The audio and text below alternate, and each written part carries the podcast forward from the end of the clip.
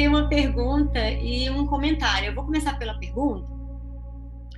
A pergunta é da Ana Letícia Martins de Souza. Ana escreve... Letícia. Ana Letícia. Ela tá. escreve assim: em Terra 1, falamos hoje de pós-verdade. A pós-verdade para você. Professor. Não falamos, mas é uma boa ideia. A pós-verdade. Eu não falei pós-verdade em momento nenhum. Para você, a pós-verdade é a própria Terra 2 e seus monólogos articulados, sendo algo natural? Essa é a pergunta. Ou, ou um sintoma de Terra 1 que resiste à chegada de Terra 2?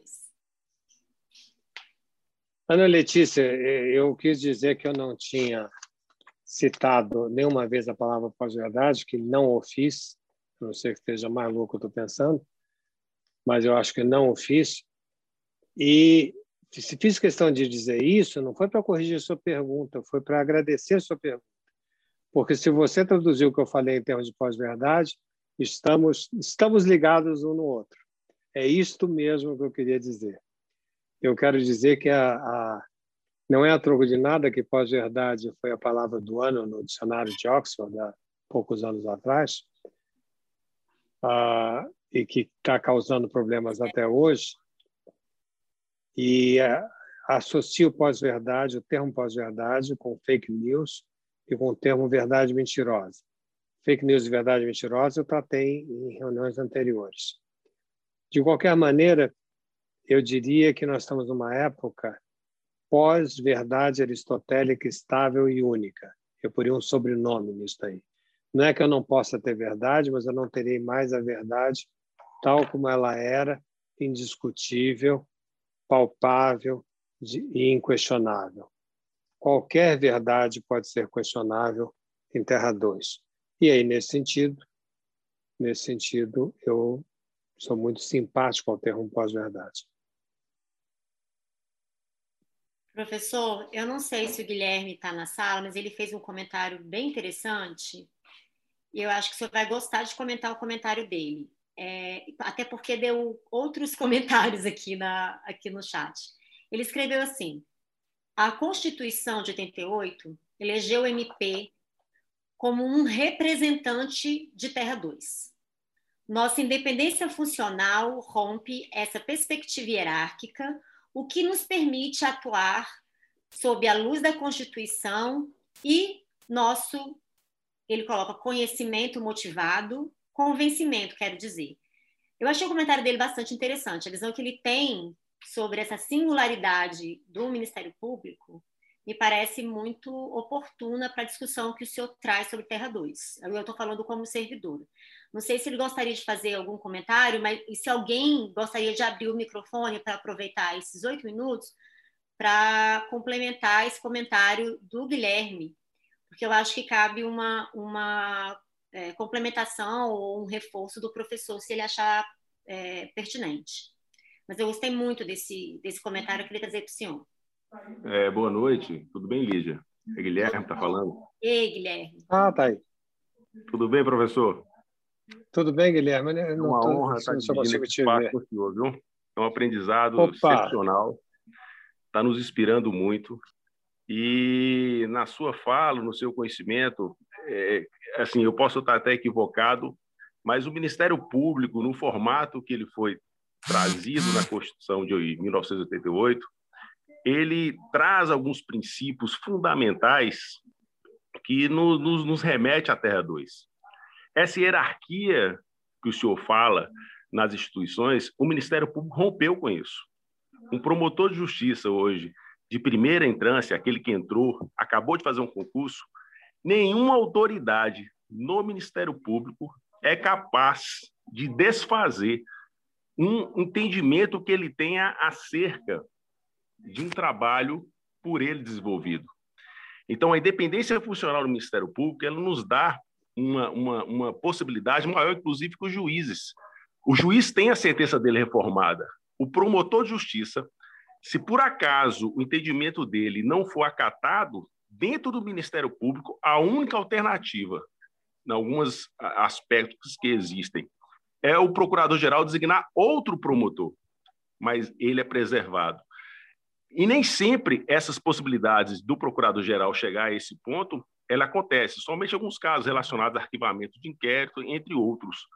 Mas o seu entendimento, a sua é, é, convicção motivada sob a luz da lei, dos princípios constitucionais, dos princípios internacionais, inclusive filosóficos, ele pode trazer para dentro do seu entendimento e ali fundamentado construir um raciocínio. Veja que o Ministério Público hoje, dentro de uma perspectiva de, de ações afirmativas, ele é justamente o, o, o, a instituição que tem a maior relevância. Né? Se nós formos pensar o Ministério Público como questões inclusivas, de ações afirmativas no que toca a, a, a, a racismo, a questão da homossexualidade, todo o trabalho que se desenvolve, veja que o Ministério Público ele tem uma interlocução muito forte.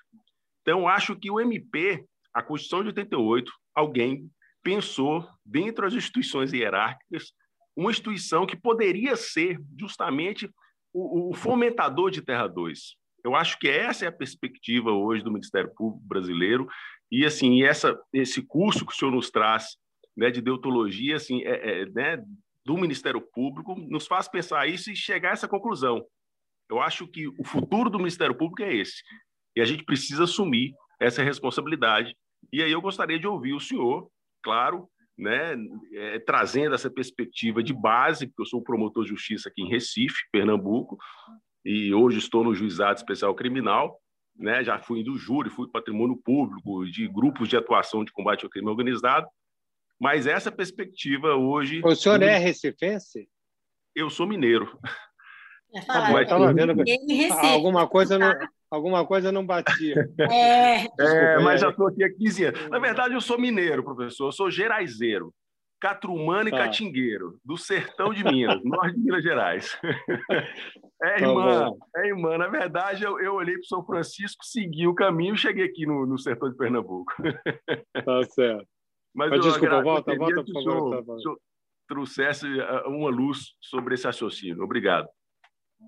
Olha, doutor Guilherme, eu lhe agradeço, é música para os meus ouvidos. Eu vou te contar uma coisa muito pessoal, papo de eu estou na fronteira de Minas, eu estou numa fazenda pertinho de Campos Jordão, eu estou vendo Minas na minha janela aqui, Gonçalves, essa região aqui do sul de Minas. Então, aqui é, é, é local de contar causa, né? local de, de, de, conversar. Então, então, vamos conversar aqui. Ah, quando eu me preparei para esse curso e que fui ah, olhar mais, fui ver a Constituição de 88, eu me deparei com isso, achei interessantíssimo por isso que eu estou achando que é música para meus ouvidos. Fui perguntar como é que isso foi posto, me disseram, eu já citei hoje o Nelson Jobim, então vou citar novamente, me disseram, parece que o Nelson Jobim teve uma participação importante nisso, não sei. Eu sei que foi que me contaram, estou te vendendo peixe como me, me, me, foi, me foi vendido, porque eu, eu disse, ah, vou falar com ele, como eu conheço muito, eu falei, vou, quero, quero aprofundar. E minha pergunta para aprofundar é exatamente essa sua pergunta. Eu falei, mas que interessante.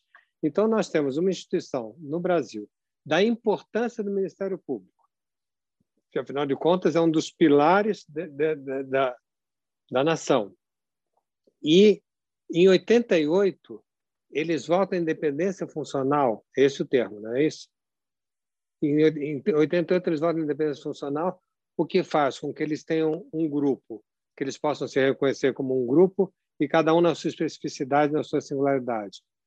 É, é, é, para ouvidos de Terra 2, insisto, é música, porque quebra a hierarquia, fala da singularidade, ao mesmo tempo fala da articulação.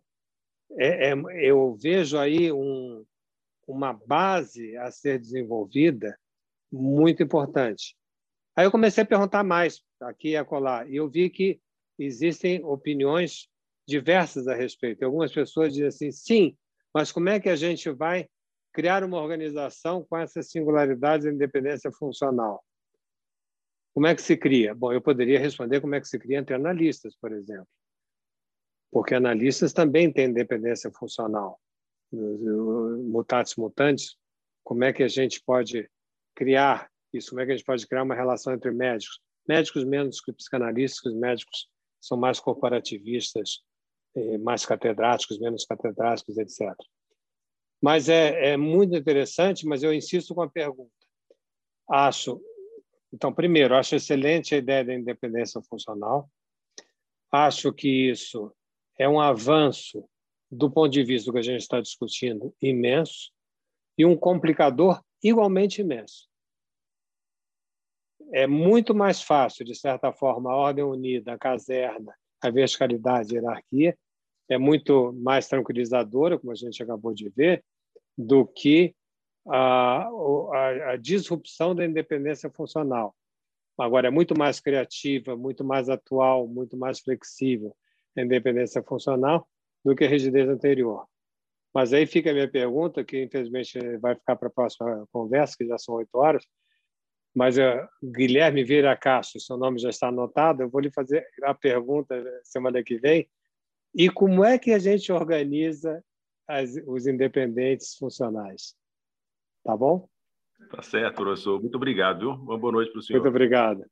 Excelente, provocativo, né? Como se espera, né, professor? Muitíssimo obrigada. Mas, mas escuta, como a, vamos combinar. Um curso desse, com as pessoas dessas, com uma coordenadora como você, tá tudo certo, né? Tá tudo muito eu bom. Aqui eu não estou coordenando nada, nem o Zoom. Pessoal, muitíssimo obrigada, professor. Obrigada por esses momentos nas terças-feiras, tem sido sensacional. Assim, os comentários Eu que agradeço. são geniais, muito bons, todo mundo feliz de estar crescendo aqui, construindo junto, e eu muito mais. Obrigada. Até terça-feira que vem, né, professor? Nossa, Até terça-feira que vem. Nossa, nosso sexto encontro na semana que vem. Então, boa noite. Beijos e abraços. Bom descanso Tchau. e até a próxima. Um abraço grande. Até lá. Tchau. Tchau. Boa noite.